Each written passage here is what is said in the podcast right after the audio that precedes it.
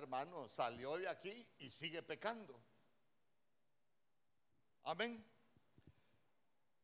Entonces, lo que va, lo que está sucediendo, escuche bien, lo que está sucediendo no es algo natural, sino que lo que está pasando en ese tipo de cristianos es algo espiritual. ¿Por qué? Porque cuando, cuando uno empieza a escuchar el mensaje, el mensaje lo debería ir cambiando, pero en la medida que nosotros vamos despreciando la palabra, nosotros vamos entrando en un proceso de endurecimiento. Por eso me gozaba hoy yo que de lo que hablaba el, hermano Jonathan, dame el corazón, te voy a cambiar el corazón de piedra por un corazón de carne. Mire, hoy cuando, y cuando estaba orando decía que el Señor quite toda dureza de, de nuestro corazón. Entonces, mire, quiero que me acompañe Hebreos capítulo 3, verso 12. Yo le voy a leer la Biblia al día. Vamos a leer el verso 12 y el verso 13. Mire lo que dice. Cuidaos hermanos de que ninguno de vosotros tenga un corazón pecaminoso e incrédulo que os haga apartarlos del Dios vivo. Verso 13. Más bien, ya conmigo, más bien.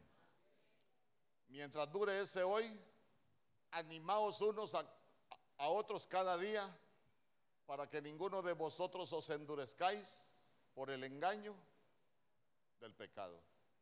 Ah, entonces mire usted que lo que nos va endureciendo es el engaño del pecado.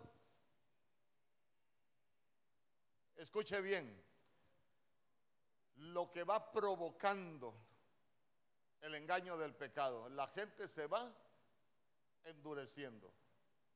Yo le he dicho que, es como, como, cuando usted ve el que va a delinquir, hermano, el que va a delinquir la primera vez va temblando, la segunda vez tiembla menos, la tercera vez tiembla menos. Cuando ya le tocó matar a alguien, tal vez ese día va a temblar, pero después cuando mate otro ya va a seguir temblando menos.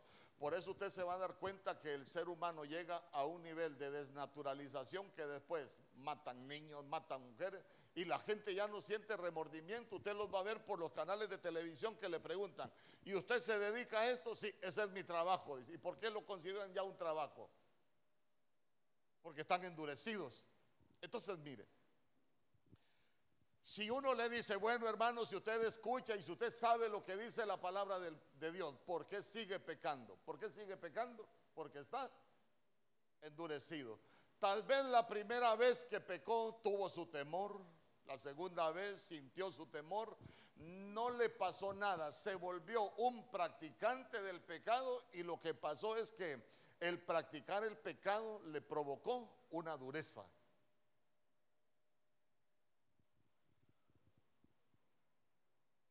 Entonces, mire, el endurecimiento no llega de un solo. El endurecimiento va llegando poco a poco, poco a poco. Usted sabe que a mí me gusta siempre edificar la familia. Yo siempre he dicho, si hay algo que nos hace sufrir, son los problemas familiares. Eh, ¿Por qué alguien que dice que ama tanto sus hijos puede llegar en un determinado momento de su vida a destruir su matrimonio. ¿Por qué? Porque comenzó a practicar el pecado, la palabra de Dios nunca lo pudo convertir, se endureció y después termina engañado. Ay, mis hijos son todo lo que tengo. Pero cuando un hombre destruye un matrimonio o una mujer destruye un matrimonio, los hijos quedan hechos pedazos. ¿Y dónde está el amor? ¿Cómo le demostramos el amor? Despedazándole la familia. Pero ¿por qué la gente dice eso? Porque empezaron a, vivir en el pecado, se volvieron practicantes del pecado y terminaron endurecidos. Yo de eso le quiero hablar hoy, de quitar todo endurecimiento de nuestras vidas, porque no solo se endurece el corazón, ahí vamos a ver, ahí vamos a ver otras cosas que, se, pueden, que se pueden endurecer. Y, sabe cuál es el problema, sabe cuál es el problema, que se recuerda que la Biblia dice que Dios no puede ser burlado ni engañado. Todo lo que el hombre siembra, eso mismo va a cosechar. Entonces, mire, nosotros podemos ver algunos casos en la Biblia y nosotros deberíamos de tener cuidado con esto. Bueno, por eso se lo voy a enseñar, para que conozcamos la verdad. Con esto deberíamos de tener cuidado. ¿Por qué? Porque cuando hablamos de dureza, estamos hablando de obstinación. Oiga bien, la dureza provoca obstinación en el corazón de, del ser humano. ¿Y sabe qué es la obstinación? Que nos volvemos necios. El Señor dice una cosa y nosotros queremos otra.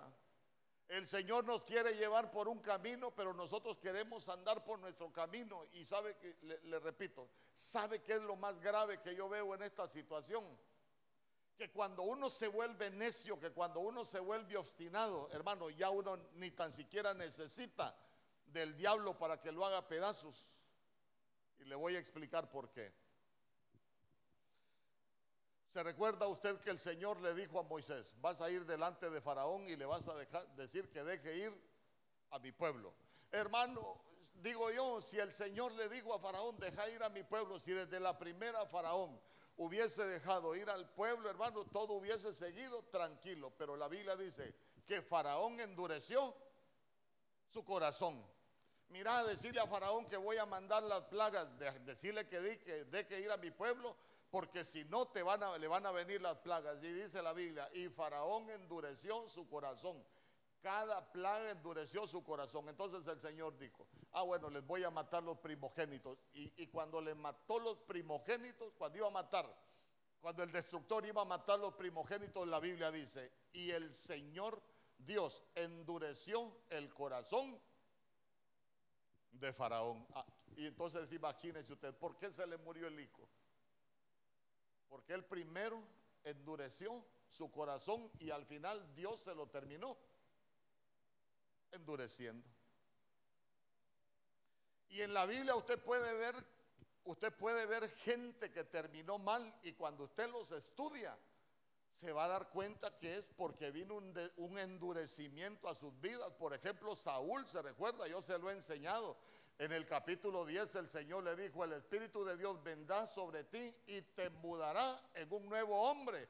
Hermano, pero Saúl siguió haciendo las cosas a su manera y al final la Biblia dice que el Señor dejó de hablarle por Urín, por Tumín y por profeta. El Señor no le volvió a hablar. ¿Y cómo terminó? Los enemigos lo terminaron matando. ¿Y sabe qué? Cuando usted ve el relato del hombre que mató a, a Saúl, dice, mira, yo a Saúl lo encontré herido y, él dijo que no se iba a poder salvar. Yo también dije, no, este está herido, con este ya no hay nada que hacer. Entonces agarré mi espada y lo maté. Pero cuando usted lee el libro de crónicas se va a dar cuenta que la Biblia dice, a Saúl dice el Señor, yo lo maté, dice. ¿Y por qué dice que el Señor lo mató? Porque el Señor permitió que el enemigo lo matara. Porque cuando nosotros hacemos la voluntad de Dios, ¿qué es lo que dice la Biblia? Cuando nosotros agradamos a Dios, ¿qué dice la Biblia? El Señor hace estar en paz con nosotros. Y no solo eso, el Señor dice que cuando nosotros andamos en sus caminos, que cuando nosotros lo agradamos, dice, yo voy a levantar mi mano contra sus enemigos, yo soy el que los voy a derrotar. Entonces, mire qué tremendo, uno debe de, cuidarse y si nosotros estamos aquí, hermano, eh, usted, el Señor lo trajo para que cambiemos. El Señor nos trajo, nos llamó, ¿sabe para qué? Para que nos apartemos del pecado. Es que la Biblia dice, sed perfecto como vuestro Padre Celestial es perfecto, lo dijo el autor y consumador de la fe, Cristo Jesús nuestro Señor. Sed santo porque vuestro Padre Celestial es santo. Usted se va a dar cuenta que todo el trabajo en este tiempo del Señor, hermano, por medio del Espíritu y por medio de nosotros los ministros, es que el pueblo de Dios se aparte del pecado. Fíjese que como hay tanta cosa que uno se puede dar cuenta hoy, empecé a buscar porque usted, yo no sé si ha fijado que ahora ofrecen materiales endurecidos. ¿Se ha fijado usted? Material dice endurecido y uno dice, bueno, ¿cómo hacen para endurecer el hierro si de por sí el hierro es duro? Y, me llamaba mucho la atención que dice que ese es un proceso que se conoce endurecimiento por deformación. Entonces quiere decir que empiezan a deformar el material hasta que lo endurecen. ¿Y sabe qué es lo más tremendo? Le echan fuego y después le echan agua. Le echan fuego. lo que provoca es un proceso de deformación. Ahora véalo en el, en el, lado, en el lado espiritual. A nosotros nos echan fuego y también nos echan agua. Pero el fuego y el agua que a nosotros nos echan de parte de Dios no es para deformarnos, sino para formarnos. Amén. Por ejemplo, ¿por qué le digo esto? Porque la Biblia dice que el fuego de la prueba vendrá si es necesario. Pero se recuerda usted cuando echaron a aquellos muchachos en el horno de fuego recalentado, el fuego no los destruyó, únicamente les quemó las amarras. Lo mismo pasa con el fuego que Dios envía a nuestras vidas. No nos va a matar, no nos va a deformar, sino que únicamente nos va a quitar las amarras. ¿Y el agua qué? El agua de la palabra lo que hace que nos va limpiando. Dice amén.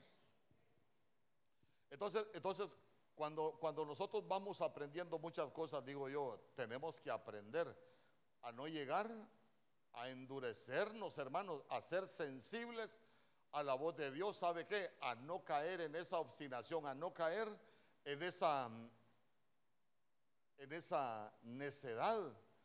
Fíjese que hay algo que yo le quiero enseñar. La Biblia dice que en el Salmo 119, 160, la suma de tu palabra es verdad. Yo le he dicho en Isaías 28, 10, la Biblia dice renglón aquí, renglón allá, verso aquí, verso allá, un poco aquí, un poco allá, y a quién le enseñará doctrina. Está hablando de lo que es la palabra, que uno no enseña de un solo verso, sino que para tener un buen concepto uno agarra muchos versos de la Biblia para poder enseñar algo tan delicado. Pero usted debe de entender algo. La palabra también tiene muchas aplicaciones. Por ejemplo, la Biblia dice que su palabra es como lluvia. Amén. Pero su palabra también es como fuego. Pero como, como qué más es la palabra del Señor. A ver, ayúdeme. ¿Ah? Como martillo. ¿Y para qué sirve el martillo? para quitar, para quebrantar la dureza. Bien, es como rocío. ¿Se recuerda usted que en el desierto primero caía el rocío y después venía la provisión de Dios, después venía el, el maná? La palabra es como espada, la palabra es como lámpara, la palabra es como agua, pero hoy yo quiero utilizar la palabra como martillo. Así que le voy a dar duro. No, no, no. ya conmigo, la palabra como martillo es que para yo, yo, lo que le quiero dejar en su corazón es que cada aplicación para nosotros tiene una enseñanza.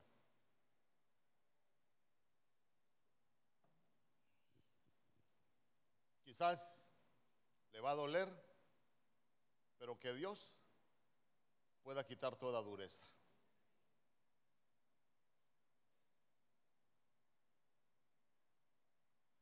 Éxodo capítulo 7 verso 13.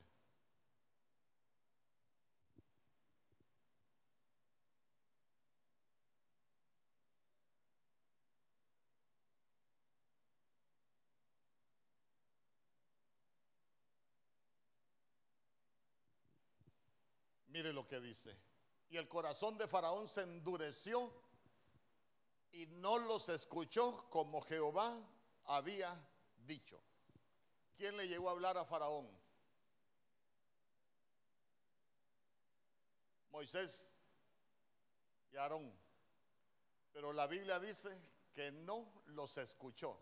¿Cuál es el primer problema que tiene el que, al que se le está endureciendo el corazón? ¿Ah? Pierde la capacidad de oír. Imagínese usted, si vamos perdiendo la capacidad de oír, hermano, es que es que perder la capacidad de oír quiere decir que el agua de la palabra a nosotros no nos va a poder limpiar, el agua de la palabra no nos va a poder formar, el agua de la palabra no nos va a poder transformar. Yo le pregunto, ¿y cómo quedamos con las cosas de la fe?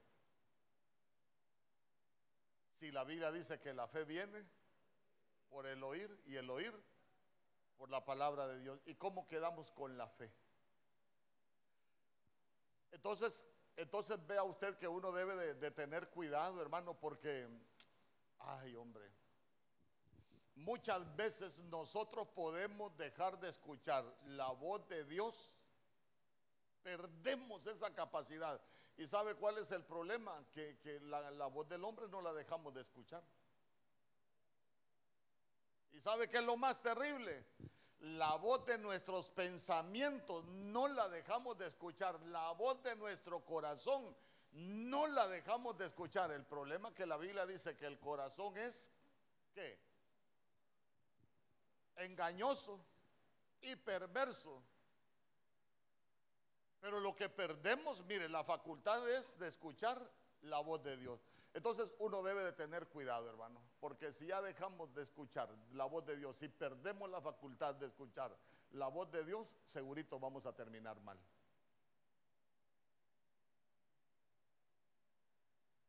Yo no lo vengo a amenazar. Yo solo le vengo a, solo vengo a utilizar la palabra como martillo, nada más. Nada más. Quizás es dura, pero, pero son cosas que, que nosotros necesitamos entender. ¿Sabe por qué? Porque allá en Juan hay un pasaje donde la Biblia dice que al que se le endurece el corazón pierde la, pierde la, no puede escuchar, hermano. Entonces, entonces, si no podemos escuchar, quiere decir que nada nos va a poder cambiar. Que el Señor nos sé que a veces, ahorita no lo voy a hacer por eso. A, veces yo he predicado, hermano, me he parado en la par del que el Señor le está hablando para que pase a ministrarse, para que busque oración, me le paro a la par y, y me voy de, de, la iglesia y el que menos se paró es al que Dios le estaba hablando. Porque Dios a mí me dice, fulano tal cosa, fulana tal cosa. ¿Y por qué? Y no vaya a pensar usted que solo al pueblo le pasa, le puede pasar a los ministros, hermano. ¿Habrán ministros que se les ha endurecido el corazón? Sí, yo le he contado que una vez en un retiro, uno de los profetas del ministerio dijo que Dios le había mostrado que había un pastor que tenía un problema. Aquel se le había endurecido el corazón por la altivez. Y el Señor dijo, hoy es el día que yo lo puedo guardar, este día yo lo puedo perdonar, este día yo puedo hacer muchas cosas por él, pero tiene que humillar su corazón. Y sabe que dijo el profeta, dice el Señor, que si no se ministra hoy, le va a venir la maldición de Liz sobre su vida. Que algunos dicen, ah, que el Cristo Jesús llevó las maldiciones. Sí, la Biblia dice que Cristo Jesús llevó las maldiciones. Decimos amén con eso. Ah, pero también en Deuteronomio 11:26 la Biblia dice que el Señor puso delante de nosotros la bendición y la maldición. El que desprecia la maldición, hermano, no hay ningún problema, pero el que ama la maldición, esa es la que le viene. Porque no hay maldición sin causa. Entonces nosotros necesitamos conocer la verdad. Va, el pastor que predique de maldición. No hay maldición. Cristo Jesús llevó la maldición. Pero si alguien ama la maldición, eso es lo que le va a venir.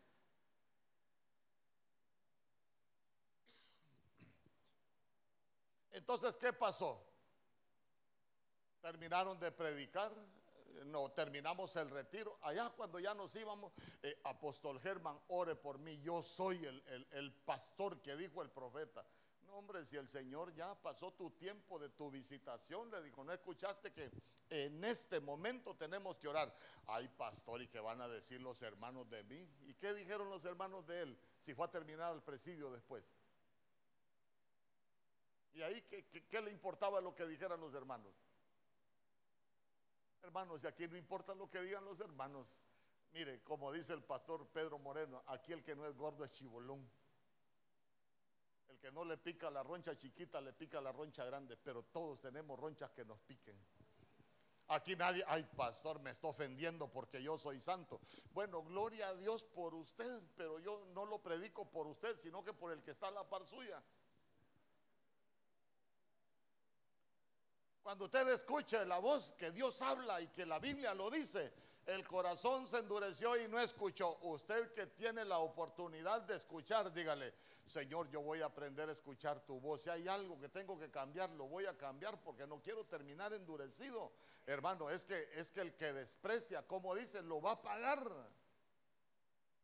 Ay, es que es que nosotros, oh, mire, hoy estamos estamos engañando. La gente hace y deshace, Dios es bueno. Ojo, yo no estoy diciendo que Dios no es bueno. Dios es bueno. Ah, pero la Biblia y lento para la ira, grande en misericordia. Sí, sí, a muchos no nos han hecho pedazos por la misericordia del Señor.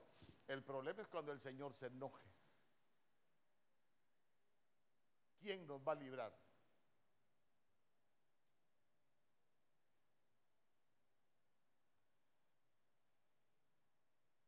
Entonces, mire, con eso, eso, eso sí hay que tener cuidado. Hermano, no hay que hacer tal cosa, pero la gente endurecida sale y lo sigue haciendo.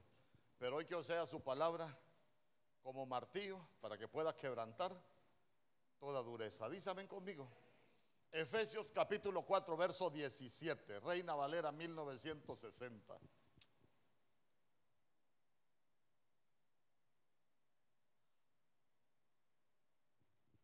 ¿Sabe qué, ¿Sabe qué me gustaba a mí? Que la Biblia dice, hermano, el que, el que presta atención, ah, qué bonito, el que presta atención va a tener su cosecha, va a hallar el bien, pero el que desprecia va a tener que pagar.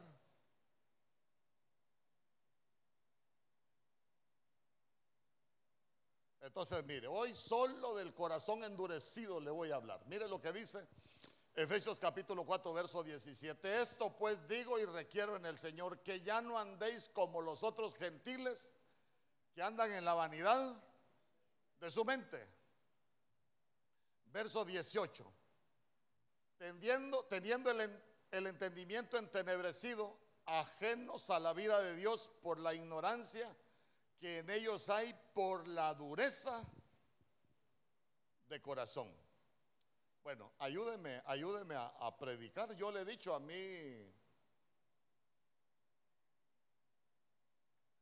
a mí me gusta que usted lea los versos para que vayamos aprendiendo a, no entender lo que la letra dice, sino el mensaje que el Señor nos quiere enseñar.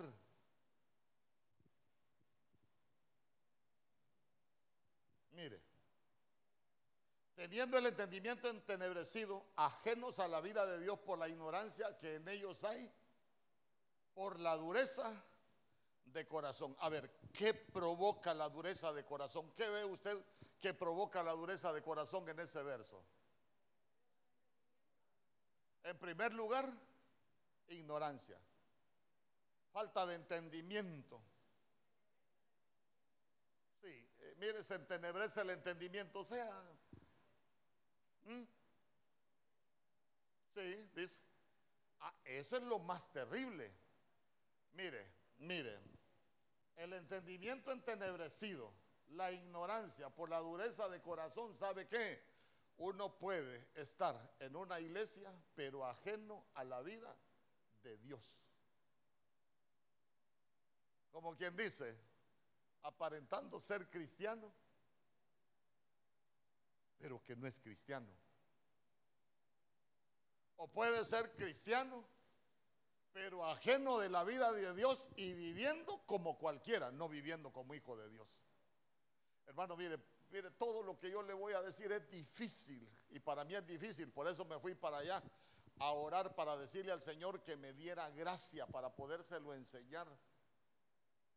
Porque ese tema se lo mandé a Josipote desde la semana pasada. Pero mire qué tremendo. Ajenos a la vida de Dios.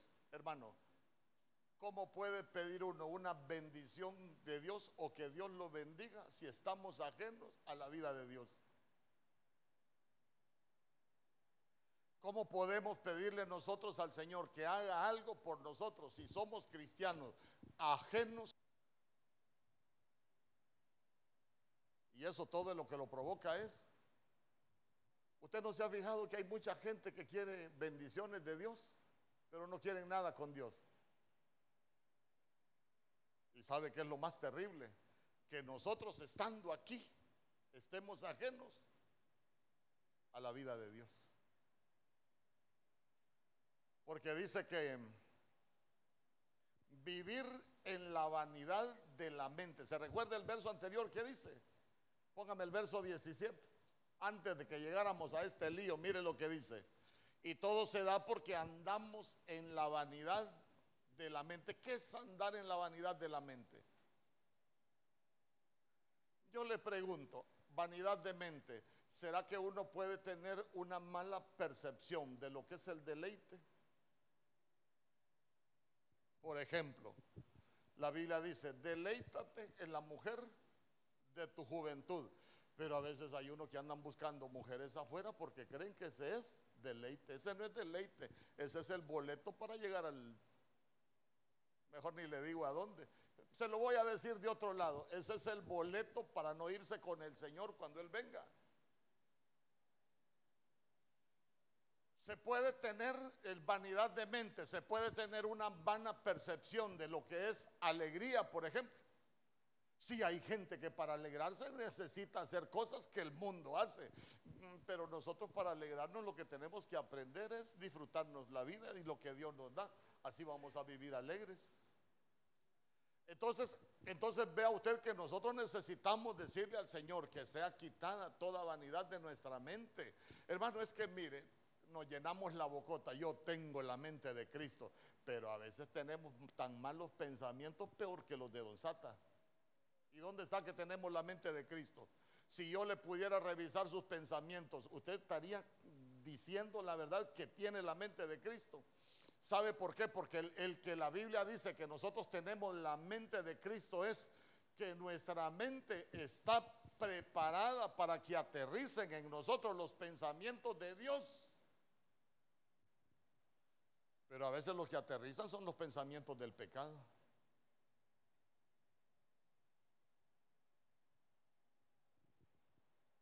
Vivimos en la vanidad de nuestra mente.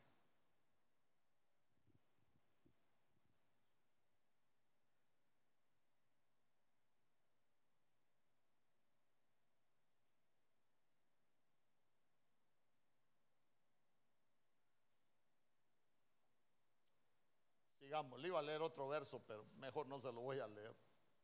Mejor sigamos. Deuteronomio capítulo 29, verso 19.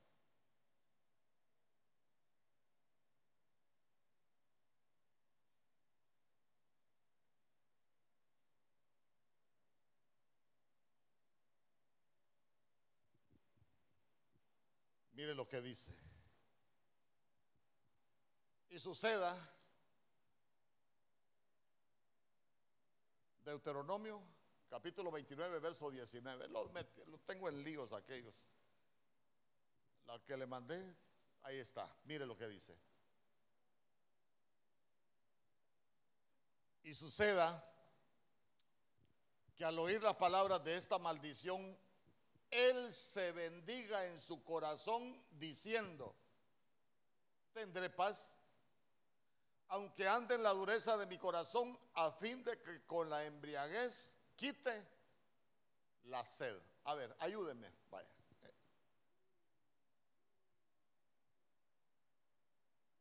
Ayúdenme con ese verso. El mensaje de Dios ahí está, bien bonito, bien profundo, bien terrible para nosotros. Bueno, para nosotros no, para el pecador. Mire lo que dice, se lo voy a volver a repetir.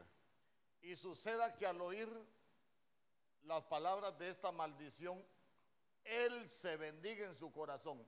¿Quién se bendiga en su corazón? Uno mismo.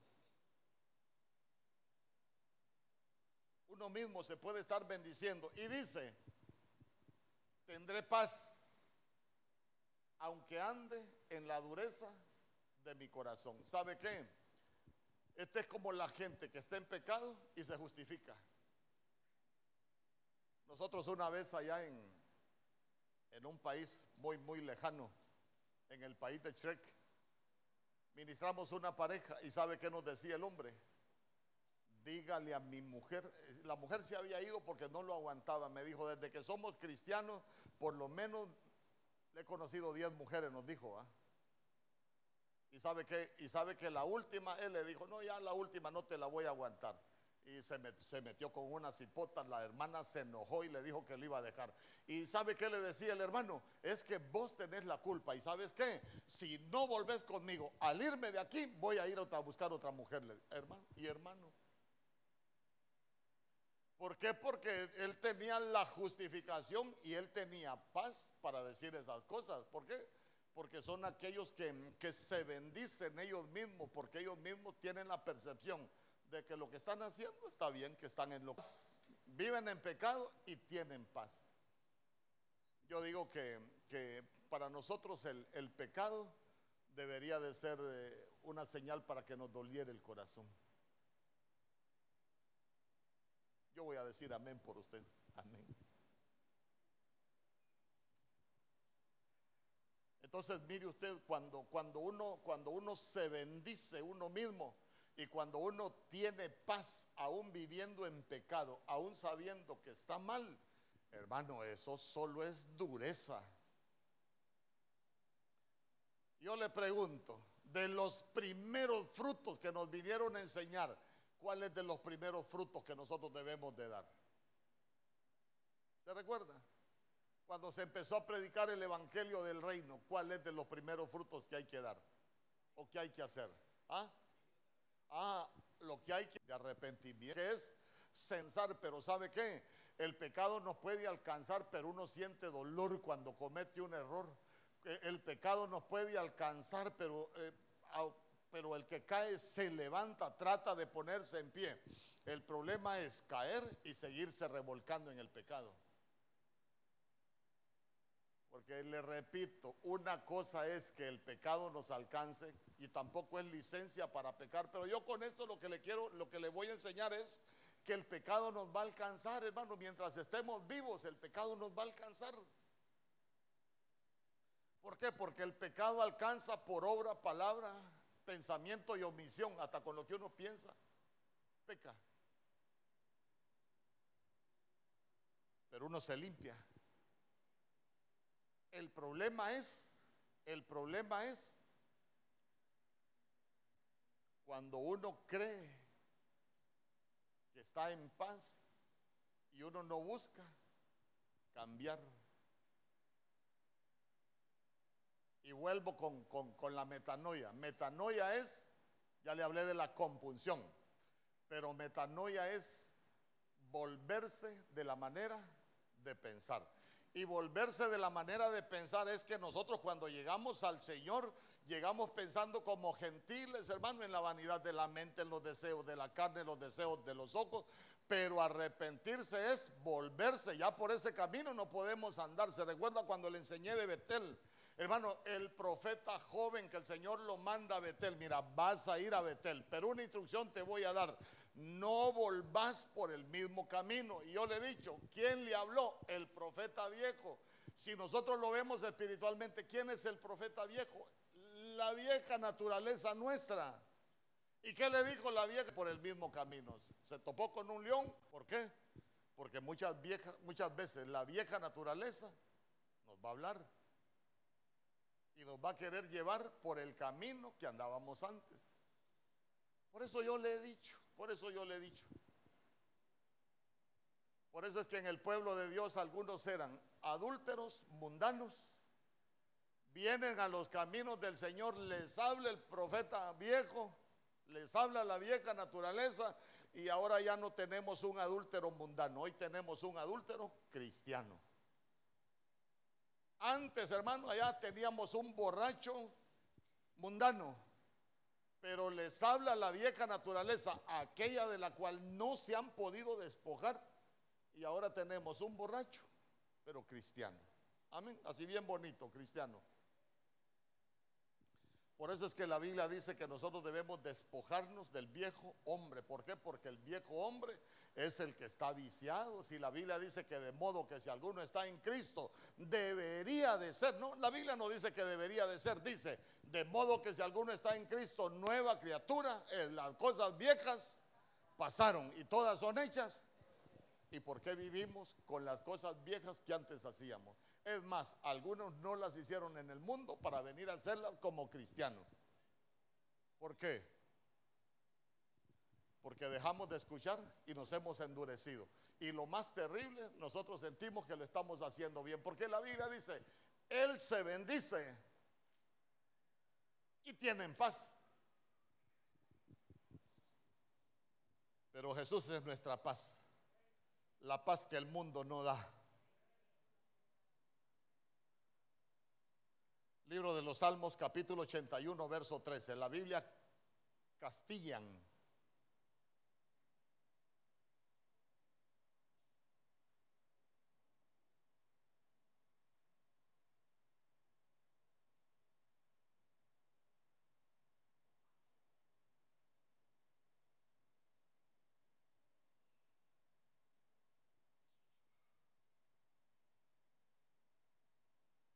Ahí está. Mire lo que dice la Biblia.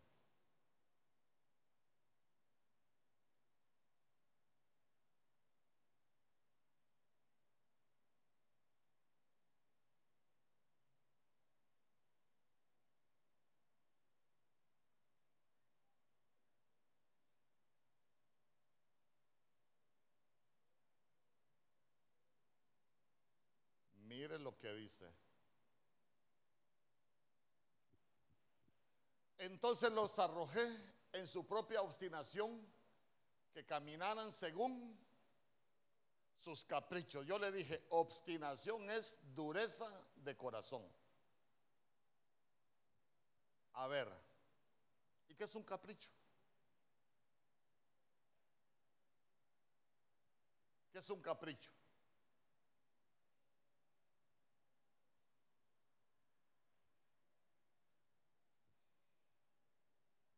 Es un capricho. Necedad. Y la necedad la podemos ver como algo que yo quiero hacer, aunque no sea correcto. Y un capricho lo puedo ver como algo que yo quiero ser, que yo quiero hacer porque es un deseo que yo tengo, pero que no es del espíritu, es de la carne.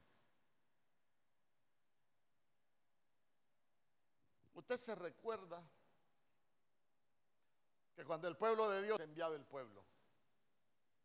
Maná, maná. Mm, mm. Maná.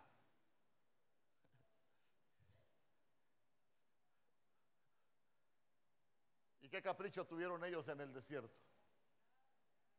Nosotros queremos carne. Entonces vino el Señor y les mandó codornices hay una casa que se llama la casa de la codorniz. Algún día la voy a predicar, si el Señor lo permite. El Señor les mandó codornices, pero como no era lo que Dios tenía para ellos, ¿qué pasó cuando comieron codornices? ¿Ah? Dice la Biblia que le salían hasta por las narices cuando se las comieron. Entonces, ¿qué podemos aprender nosotros de eso? Hay de aquel al que Dios le permita que se le cumpla un capricho. Hay de aquel. Es digno de lástima aquel al que se le cumple un capricho.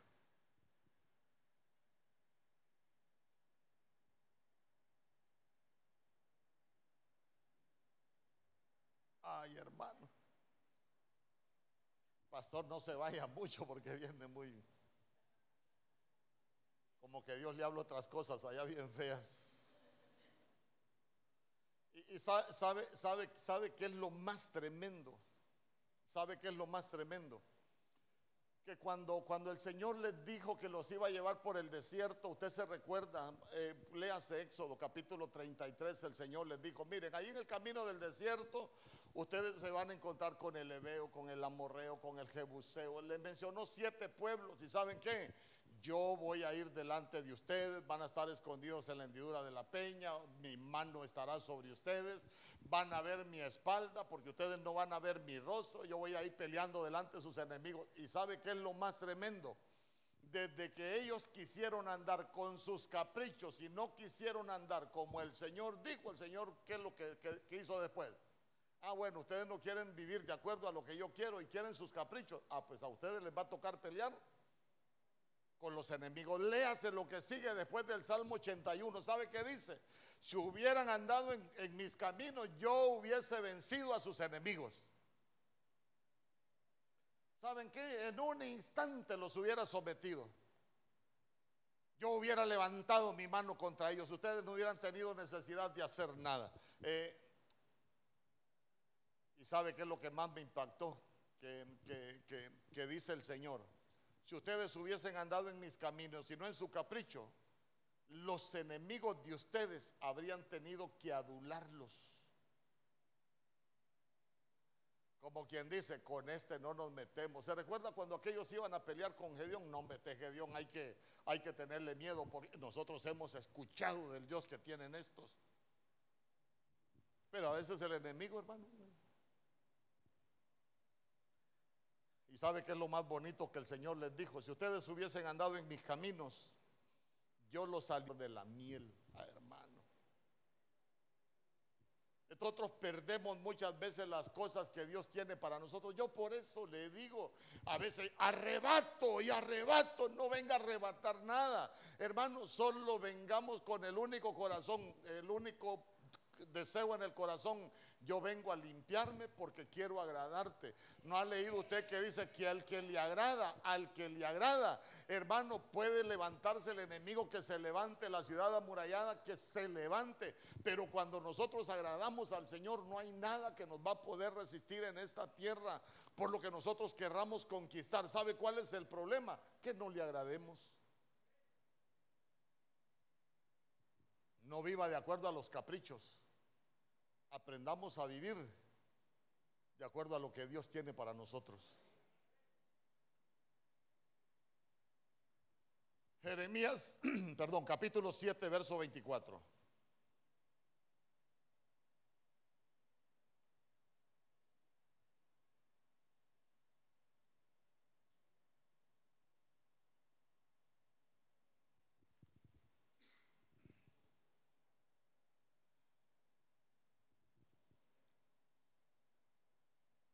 Lo que dice. Y no oyeron ni inclinaron su oído, antes caminaron en sus propios consejos. Día conmigo, sus propios consejos.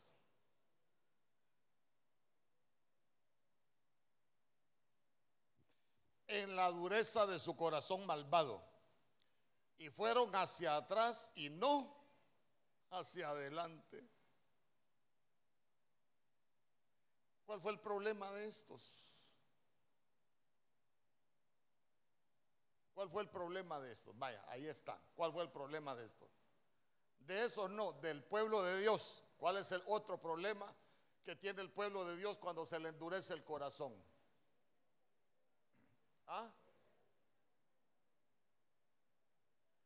Anda en su propio consejo. Se recuerda que la Biblia dice, no seas sabio en tu propia opinión. Hay muchos que son sabios en su propia opinión. Entonces andan en su propio consejo. Es como quien dice, ellos solitos se aconsejan qué es lo que van a hacer, qué es lo que quieren hacer y eso es lo que terminan haciendo y muchas veces completamente lejos de la voluntad de Dios.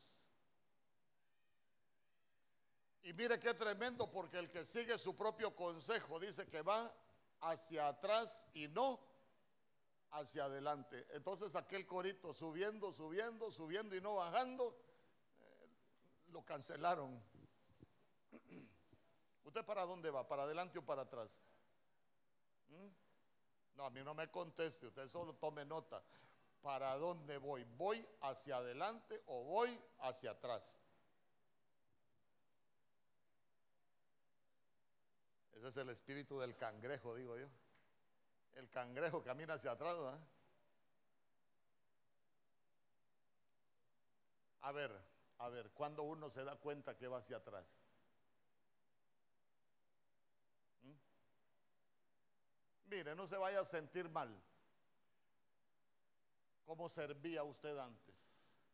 Uy, pastor, yo cuando comencé a servir, sentí una alegría, un deleite. A mí me tocaba ponerme el uniforme el domingo, desde una semana antes lo tenía planchado, pastor. Y a veces llegan algunos acá, pastor, voy a servir sin uniforme porque fíjese que no lo he lavado todavía y hace un mes sirvió. Yo le digo yo, se les nota el deleite que tienen por, venir, por venir a servir. Están tan hermanos, y es que no sirve, cuando uno entiende que no sirve al hombre, porque el Señor dice, lo que le pastor hiciste. Cuenta se da que va hacia atrás. ¿Por qué? Porque caminan según sus propios consejos. Yo me quedo impresionado, mire, yo me quedo impresionado con todo lo que el pueblo de Dios hace, con el músico, con el que canta, con el que sirve, con el que predica, en todos los aspectos de la vida. Y, véalo, véalo, vamos más allá, hasta en la familia, porque nuestras familias son del Señor.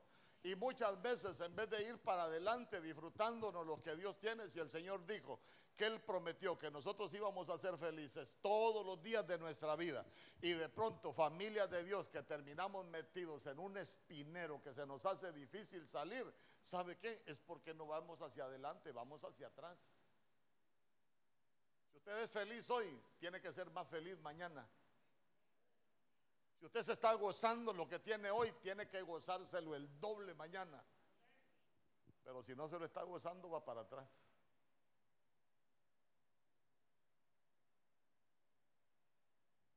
Está feo este martillo. ¿ah? ¿Ah?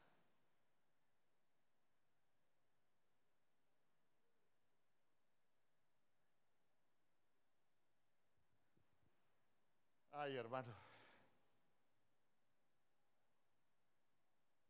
¿Sabe qué es lo más bonito? Mire, voy a ver si le leo otro verso ahí. Ahí, ahí en, ese, en ese pasaje de Jeremías, en ese capítulo de Jeremías, hay un verso donde dice, si escucharan mi voz, creo que es el 25 o el 26, no sé si alguien lo busca. Porque dice, si escucharan mi voz,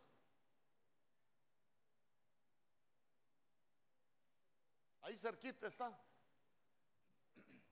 No sé si es el 25 o el 26. Si escucharan mi voz, seré a ustedes por Dios, dice algo así.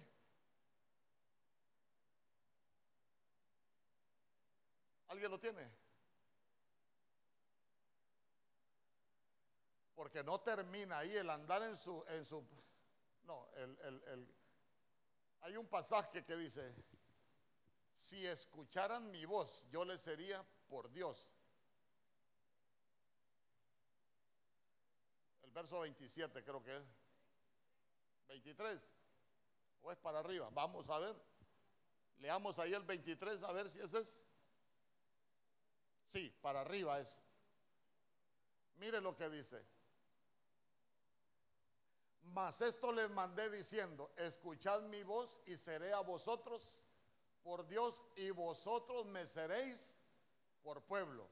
Y andad en todo camino que os mande para que os vaya bien. Y le voy a agregar mi nota yo. Y si te desviáis o te apartáis, te fregáis. Pueblo, yo le pregunto para corregirnos y andamos según nuestro propio consejo, ¿en realidad somos pueblo de Dios? Por eso le digo, es que nosotros tenemos que aprender a no vivir en un evangelio de engaño. Por eso es que la Biblia dice, serán muchos los llamados, pero pocos. ¿Y usted en qué bando está? ¿En los muchos o en los pocos? ¿Ah? Mejor no me conteste. Mejor lleves esa piedra ahí y se sobe en la casa. Con este cierro. Ya rato estoy cerrando. Mateo capítulo 19, verso 8.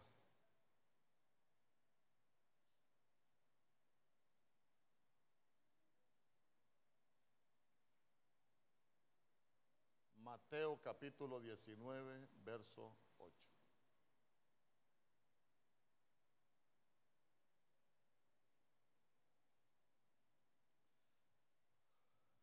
Pero él les dijo,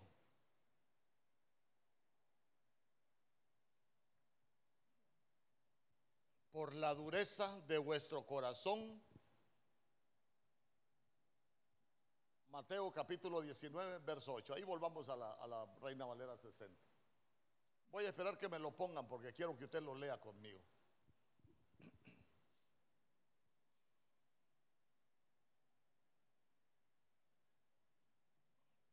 Ahí sí vamos.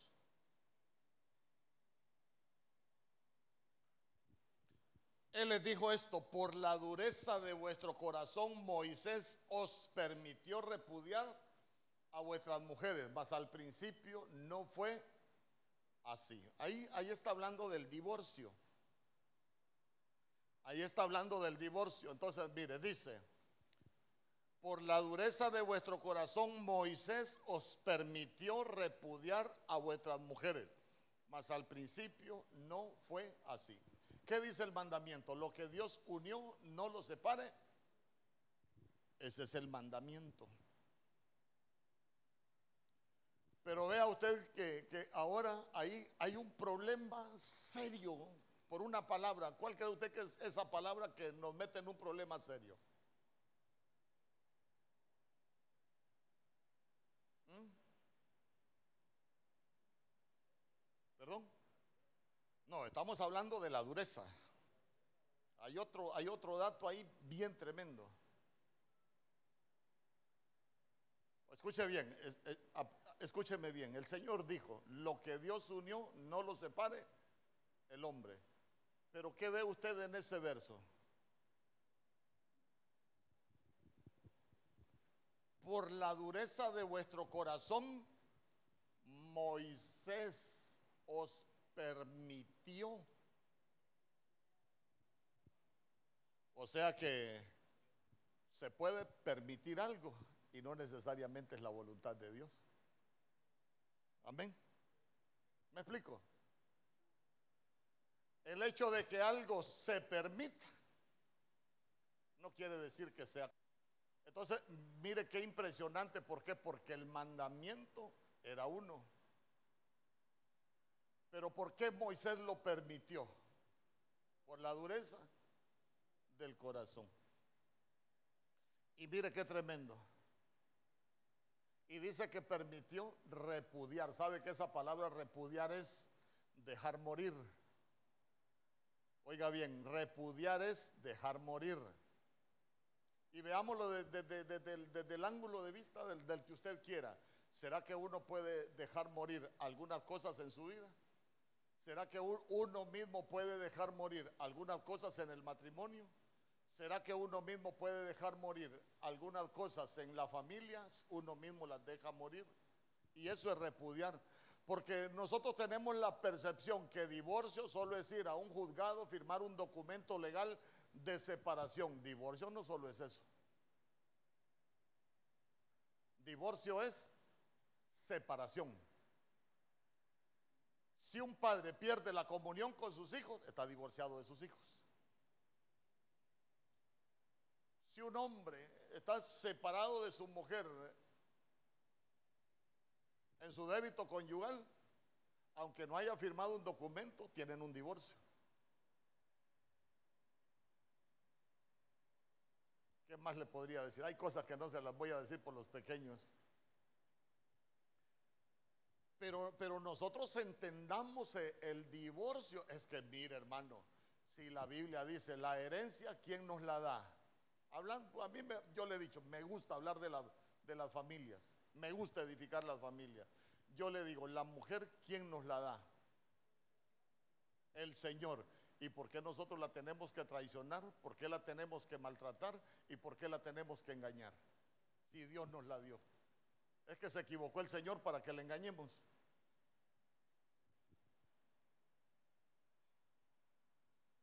Pregunto. O viceversa, o viceversa. Entonces, entonces mire usted que, que es algo que se permitió por la dureza del corazón. Por eso le repito, para nosotros es cada día nos deberíamos de disfrutar lo que Dios nos dio.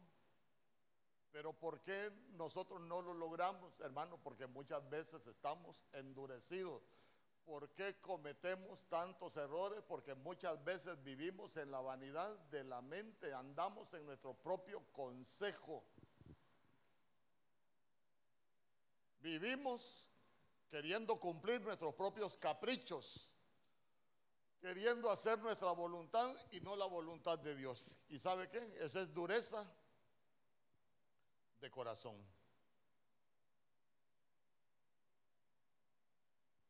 Sabe que me gustaba mucho, dice que es apartarse o separarse dos personas que antes tenían una estrecha relación. Eso es divorcio. Para nosotros eso es divorcio. Viejo, anda a dormir con el chucho porque no te aguanto, ese es divorcio. ¿Y usted por qué no duermen juntos? Mucho ronca, pastor. Dígale, bueno, Señor, gracias por esta locomotora.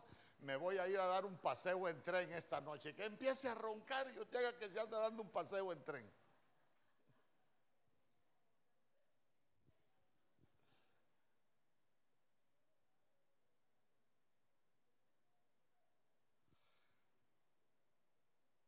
Amén. Hoy vamos a orar para que sea quitado todo endurecimiento de nuestro corazón. El Señor dijo hoy, les voy a quitar el corazón de piedra y les voy a dar un corazón de carne.